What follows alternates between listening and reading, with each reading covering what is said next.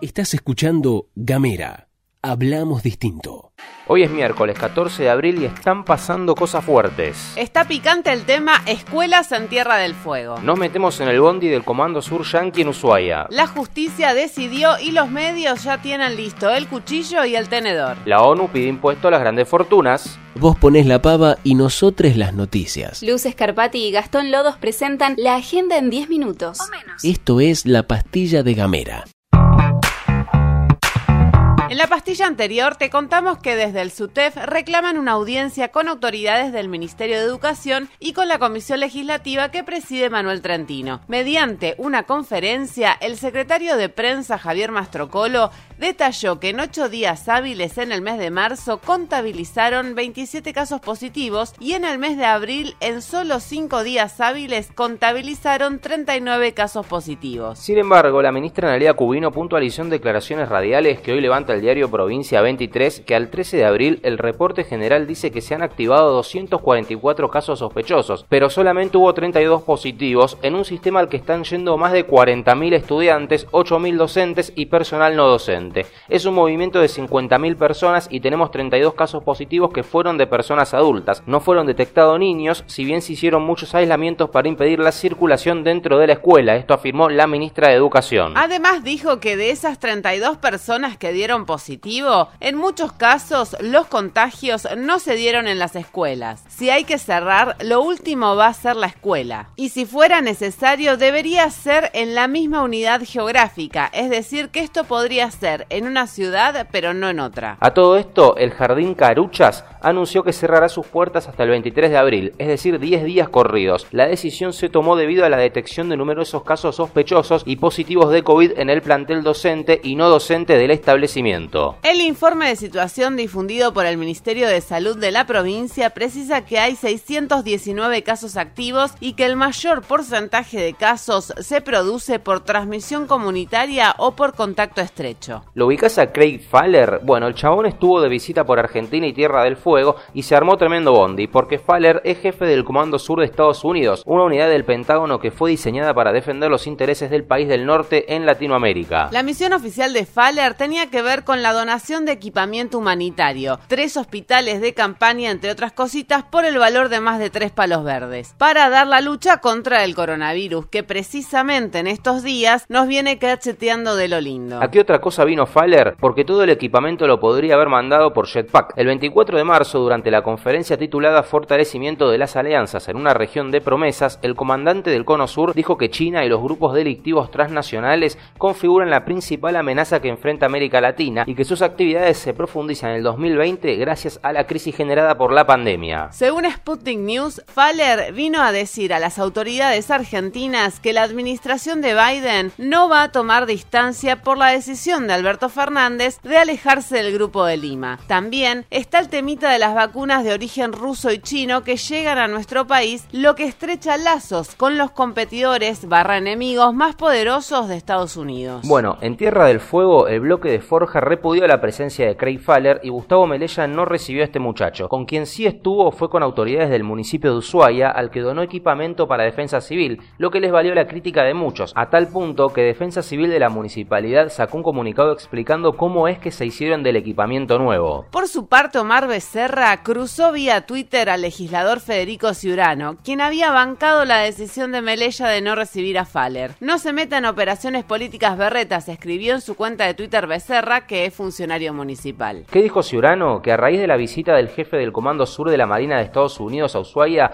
quiero expresar mi apoyo a la decisión del gobierno provincial de no recibir dicha comitiva y a la manifestación de que no está de acuerdo ni permitirá bajo ningún motivo la instalación de una base militar extranjera en Tierra del Fuego, Antártida e islas del Atlántico Sur. Todo este tole tole se da después de que en febrero apareciera en el Atlántico Sur un submarino nuclear de Estados Unidos. Sobre esto puso palabra Filmus, secretario de Malvinas de Nación, explicando que Argentina hizo el reclamo. La protesta tuvo efecto y desde el gobierno de Estados Unidos explicaron que era de la gestión anterior de Trump y que la nueva gestión no iba a continuar con esa acción. Según varios medios internacionales y nacionales internacionales también, la visita de Fale a Tierra del Fuego también podría vincularse con el polo logístico antártico y el financiamiento chino y la relación diplomática de la provincia, tanto con Rusia como con China. Tenemos economía, literatura y género. Tenemos música, identidad, identidad y humor. cuando quieras, donde quieras. Donde quieras. Encontra nuestros podcasts En gamera.com.ar.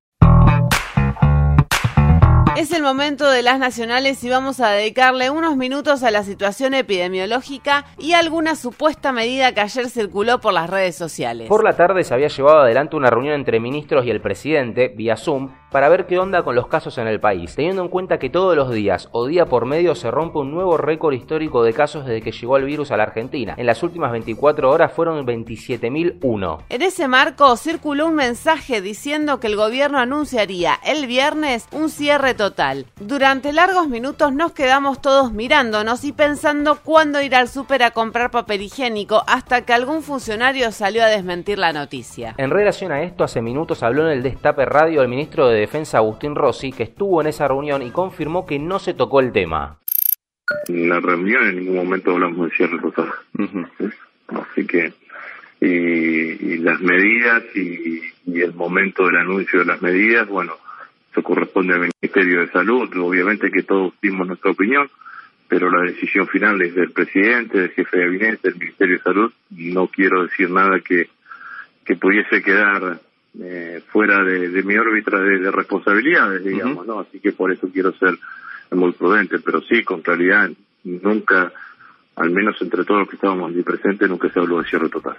La única medida nueva que conocemos es que solo en el AMBA los colectivos van a tener que estar con la ventana abierta, nada más. Un datito más para agregar que no es nuevo pero que suma es que en el DNU que firmó Alberto Fernández la semana pasada se le dio montón de poder a los gobernadores para que decidan qué hacer en relación a las medidas de prevención. Hasta ahora nada. Lo último que tenemos en relación a posibles restricciones es que en esa reunión, y esto sí es información oficial, se analizó la posibilidad de tomar medidas focalizadas. Mientras tanto, según el monitor público de vacunación, Argentina ya lleva aplicadas más de 5.700.000 dosis de primera aplicación, llevando el porcentaje de vacunas al 11% de la población total. Vamos a hablar de dos fallos judiciales con los que nos van a quemar la cabeza a los medios hegemónicos durante estos días. El Tribunal Oral Federal 1 le concedió la excarcelación en términos de libertad condicional al exsecretario de Obras Públicas José López, que va a tener que pagar 85 millones de pesos para que esa medida se torne efectiva, en el marco de la causa por enriquecimiento ilícito por la que fue condenado después del famoso video en el que intentaba esconder bolsos con 9 millones de dólares en junio de 2016. Los jueces del TOF 1 le impusieron a López la prohibición de salir del país y dispusieron que el delincuente condenado deberá residir en el domicilio que fije al momento de su soltura. Recordemos que López fue condenado a 7 años y 6 meses de prisión permanente detenido desde la madrugada del 16 de junio de 2016, por lo que ya alcanzó el cumplimiento de las dos terceras partes de la pena que se necesitan para acceder a la libertad condicional. La otra noticia es que la Sala 1 de Cámara de Casación reventó este martes la causa dólar futuro, ya que consideró que la pericia, que se llevó adelante con casi 5 años de atraso, demostró que no hubo perjuicio para el Estado, por lo que no es necesaria la realización de ningún juicio, y entonces se decretó el sobreseimiento de Cristina Fernández de Kirchner, Axel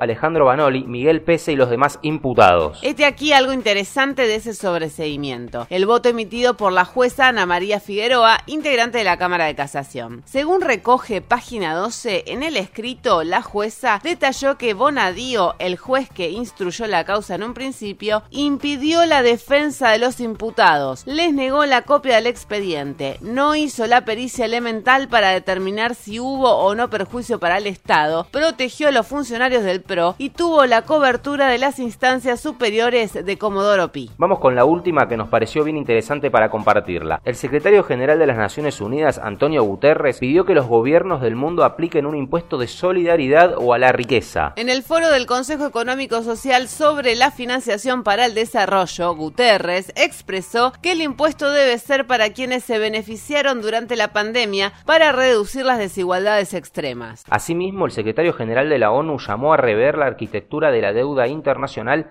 para acabar con los letales ciclos de oleadas de deuda, de crisis de deuda global y de décadas perdidas. Guterres habló de la necesidad de cambiar de paradigma en el mundo y expresó que para acabar con la pandemia alcanza con un acceso equitativo a las vacunas para todos en todas partes. Ahí tenés. Nos vamos, nos despedimos, esto ha sido todo por hoy. Hasta la próxima.